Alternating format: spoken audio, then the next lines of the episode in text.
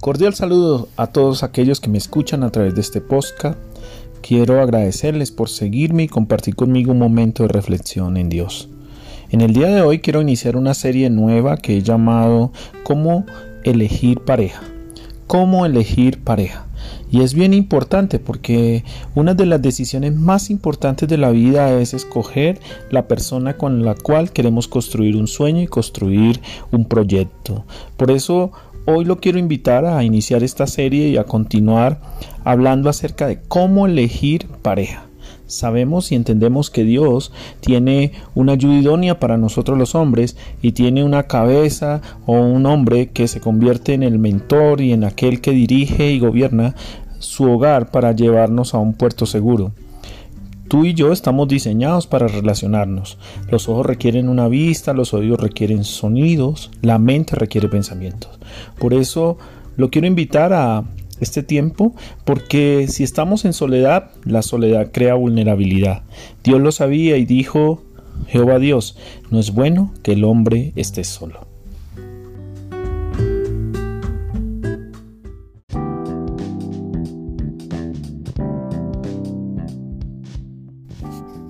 Tu compañero es un regalo de Dios para ti.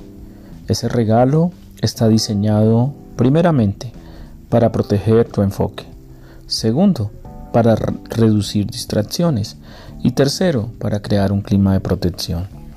El enfoque a menudo crea ceguera. Cuando estás mirando el norte no puedes ver el sur. Se necesita alguien más para tu protección. Así que Dios provee el regalo de un compañero. Desafortunadamente algunos que califican para recibir nuestra atención a menudo no califican para recibir nuestro corazón. Esto es bien importante para aquellos jóvenes que están de novios.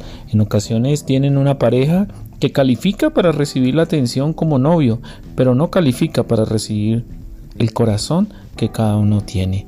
Por eso es muy importante que nosotros revisemos ¿Cómo debo escoger esa pareja de acuerdo a los principios de Dios y así poder nosotros decir, Señor, gracias porque encontré mi ayuda idónea, gracias porque encontré la persona que estaba buscando, gracias porque encontré esa persona que hace que mi vida sea llevadera, que mi vida, vida sea parte de un propósito real.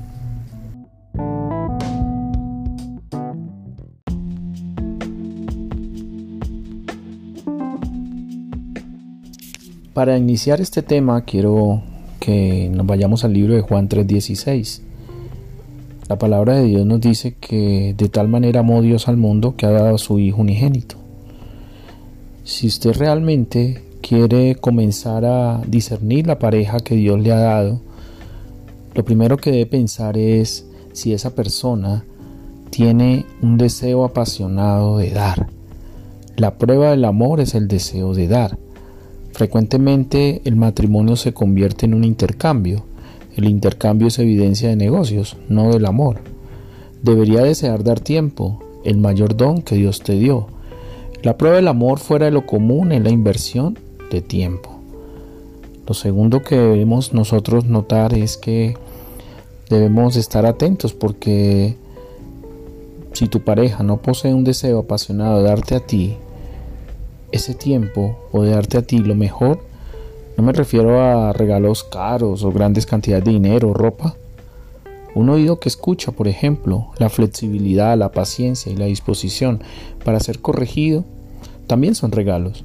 Si esa persona no posee ese deseo apasionado de darte también a ti el tiempo y el, la paciencia y la disposición para compartir, pues realmente tampoco es una persona que puede en el momento dado llegar a, suplir las necesidades como persona y como pareja o quizás como familia.